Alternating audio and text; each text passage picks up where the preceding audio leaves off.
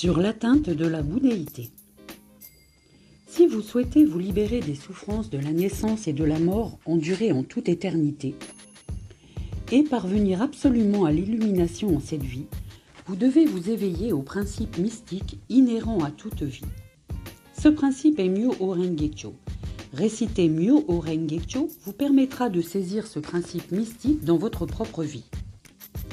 Myo Rengekyo est le roi des sutras, parfait du point de vue littéral comme du point de vue théorique. Ses caractères sont la réalité de la vie et la réalité de la vie est Myo. La loi merveilleuse, on l'appelle loi merveilleuse parce qu'elle élucide la relation d'inclusion mutuelle entre une vie et tous les phénomènes. C'est ce qui fait de ce sutra la sagesse de tous les Bouddhas. Sur l'atteinte de la bodhéité. Si vous souhaitez vous libérer des souffrances de la naissance et de la mort en durée de toute éternité et parvenir absolument à l'illumination en cette vie, vous devez vous éveiller au principe mystique inhérent à toute vie. Ce principe est Myo Rengekyo. Réciter Myo Rengekyo vous permettra de saisir ce principe mystique dans votre propre vie. Myo Rengekyo est le roi des sutras, parfait du point de vue littéral comme du point de vue théorique. Ses caractères sont la réalité de la vie et la réalité de la vie est Myo, la loi merveilleuse. On l'appelle moi loi merveilleuse parce qu'elle élucide la relation d'inclusion mutuelle entre une vie et tous les phénomènes.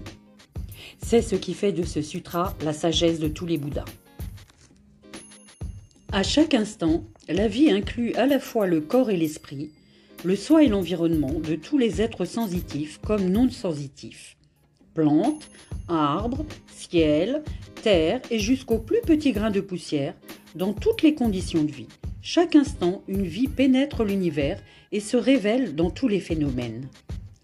S'éveiller à ce principe, c'est saisir en soi-même cette relation. Même si vous pratiquez et croyez en Myo Rengekyo, si vous considérez cette loi comme extérieure à vous, ce n'est pas en la loi merveilleuse que vous croyez, mais en un enseignement inférieur.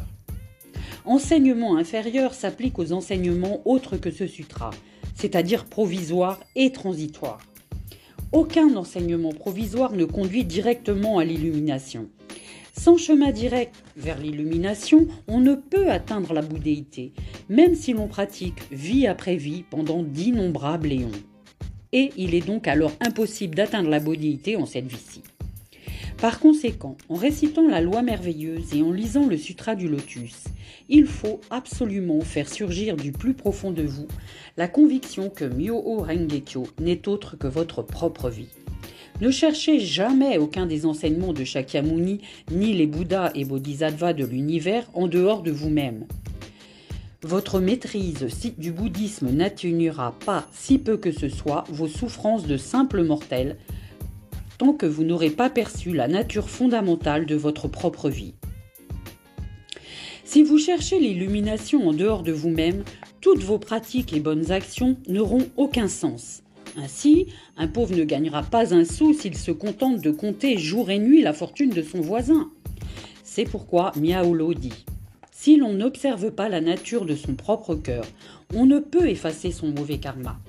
Cela signifie que la pratique de ceux qui n'observent pas leur cœur devient une austérité pénible et sans fin. Miaolo les condamne en citant un passage du Makashitan. Bien qu'ils étudient le bouddhisme, il revient à des conceptions non bouddhiques.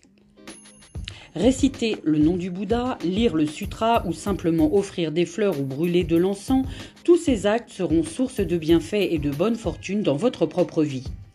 Avec cette conviction, mettez votre foi en pratique. Ainsi, le Sutra Jumyo révèle que l'illumination du Bouddha se trouve dans la vie humaine, montrant que de simples mortels peuvent devenir Bouddha et que les souffrances de la naissance et de la mort peuvent se changer en nirvana. Il y est dit encore que si le cœur des hommes est impur, leur terre est impure. Mais si leur cœur est pur, leur terre l'est également. Ainsi, il n'y a pas deux sortes de terre, pure et impure en elle-même, il n'y a que la pureté ou l'impureté de notre cœur. Il n'y a pas de différence entre un Bouddha et un simple mortel. Dans l'illusion, on est simple mortel, mais une fois éveillé, on est Bouddha. Un miroir terni brillera comme un joyau si on le polit. Un cœur maintenant assombri par les, les illusions nées de l'obscurité fondamentale de la vie est comparable à un miroir terni. Mais si on le polit, il devient immanquablement un clair miroir qui reflète l'illumination de la vérité immuable. Faites surgir une foi profonde et polissez votre miroir sans relâche, jour et nuit. Comment le polir? Seulement en récitant Namyo Orengecho. Que désigne donc Myo?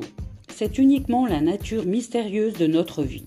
L'instant d'instant en instant que l'on ne peut saisir ni par la pensée ni exprimer par les mots.